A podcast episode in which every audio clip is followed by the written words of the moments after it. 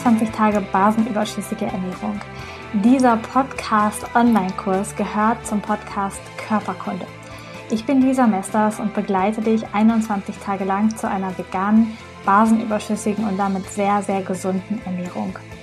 Alle weiteren Infos findest du auf körperkunde.com. Ganz, ganz viel Spaß dir!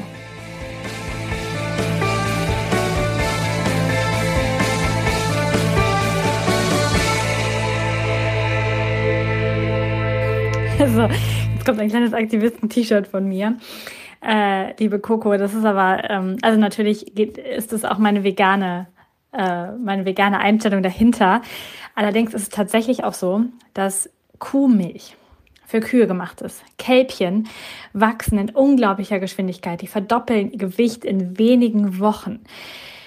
Wir sollten als Menschenkinder und auch nicht als Menschenerwachsene Milch trinken, weil die haben diese unglaublichen Wachstumshormone da drin, die das Kälbchen eigentlich wachsen lässt.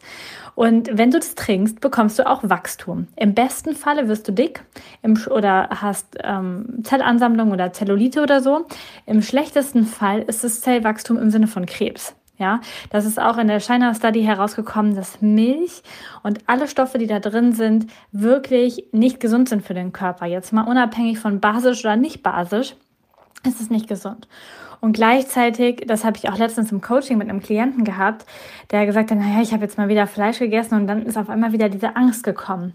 Möchte ich euch da nochmal sensibilisieren. Es gibt tatsächlich auf diesem Planeten oder besonders auch hier, also in, in anderen Ländern gibt es das sowieso nicht, als nur in Industrieländern gibt es Panikattacken als Krankheit quasi. Und diese Panikattacken sind erst messbar größer geworden ähm, und erst in Erscheinung getreten, als Massentierhaltung kam. Ja, und ihr könnt euch das vorstellen, bei uns in unserem Gewebe, in unseren Faszien speichern sich unsere Emotionen ab. Deswegen werden wir teilweise auch krank. Das ist mittlerweile alles wissenschaftlich belegt. Und was glaubst du, was für Emotionen so ein Tier hat, was in so einem Tiertransport steht und geschlachtet wird? Das setzt sich fest in den Faszien. Das nimmt man auf mit dem Fleisch. Je mehr man davon isst, umso mehr kommt es auch in unseren Körper rüber und dann können Depressionen und Angst und solche Zustände auch durch Fleischkonsum entstehen. Und jetzt frage ich dich mal, wie sich wohl so eine Kuh in Massentierhaltung fühlt, die da Milch abgepumpt bekommt Vorher hat man ihr Kälbchen weggenommen, ja, das hat dann Ersatzmilch gekriegt.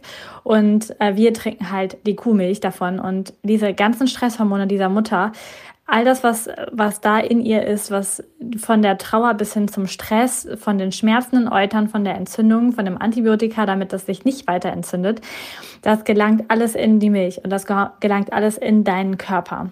Also ich lade dich ein, da einfach den Blick zu shiften. Und auch wenn es am Anfang anders schmeckt, wir hatten das ja auch schon im Chat, die Geschmacksknospen verändern sich.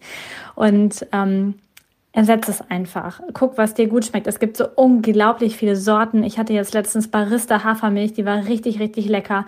Es gibt aber tausende andere Sorten. Probier es einfach aus. Und ähm, es hat einen guten Effekt auf die Basen äh, im Körper, aber es hat noch viel, viel weitere gesundheitliche Aspekte, die ich eigentlich in diesen drei Wochen überhaupt gar nicht so tief erläutern wollte, aber es kam gerade so über mich.